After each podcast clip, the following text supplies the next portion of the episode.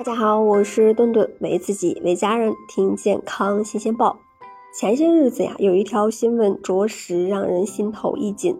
广州一个四岁的小男孩吃完饭以后，父母呀就开始陪着他上蹦下跳的玩耍。没过多久，小男孩就开始出现剧烈的腹痛，并且呕吐。结果最终医生诊断为肠梗阻，那手术。切除了一百五十厘米的小肠以后，才保住了性命。其实我们好知道饭后不能剧烈运动，但是呢，饭后其他的一些小习惯看似健康，但是也会伤害我们的健康。都说饭后不能剧烈运动了，很多人就会选择饭后去散步遛弯儿。那毕竟中国有句老话嘛，叫饭后百步走，活到九十九。于是乎呢，大家伙每天一放下筷子就张罗着啊一块儿去遛弯儿。殊不知呀，啊刚吃完饭就散步，其实对于消化是不利的。我们把食物刚刚放进肚子的时候呢，大脑的工作重点应该更多的集中在正要消化的胃部。如果我们这个时候就要跑去遛弯儿，大脑呀就不得不把工作重点转移到走路这件事情来。那直接就会导致的结果就是胃部的供血量减少，不利于我们的消化吸收。那如果饭后想要溜溜弯儿，那最好呀，可以在吃完饭以后等上半个小时再出发，让胃部呀先自己消化消化。那还有很多年轻人喜欢在吃完饭以后喝上一瓶汽水，尤其是夏天，那别提有多爽了。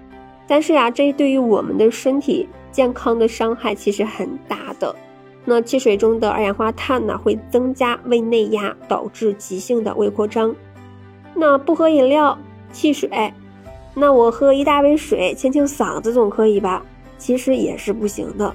那吃完饭很快就喝水的行为，就会稀释我们的胃液，让胃液的消化能力变弱，这样呀，就会使得我们胃里面的食物还没有来得及消化，就进入了小肠中。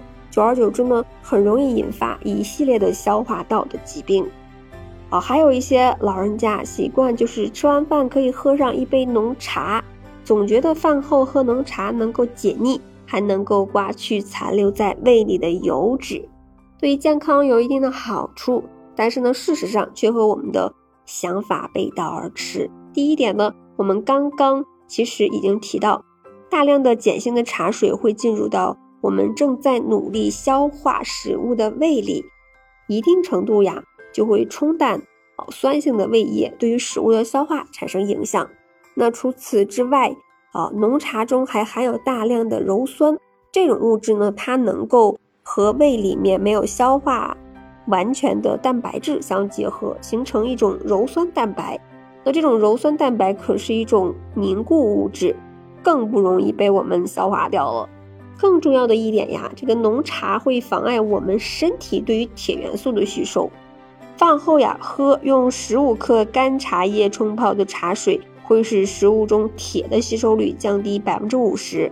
也就是说，我们天天这么喝下去，不但会影响我们的消化功能，还可能会导致缺铁性贫血。最后一点啊，墩墩要讲的是饭后要吸烟的问题了。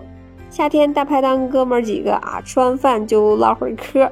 那这时候呀，总喜欢抽支烟才舒服。可是饭后抽烟会对我们的身体啊机能和组织带来更多的伤害。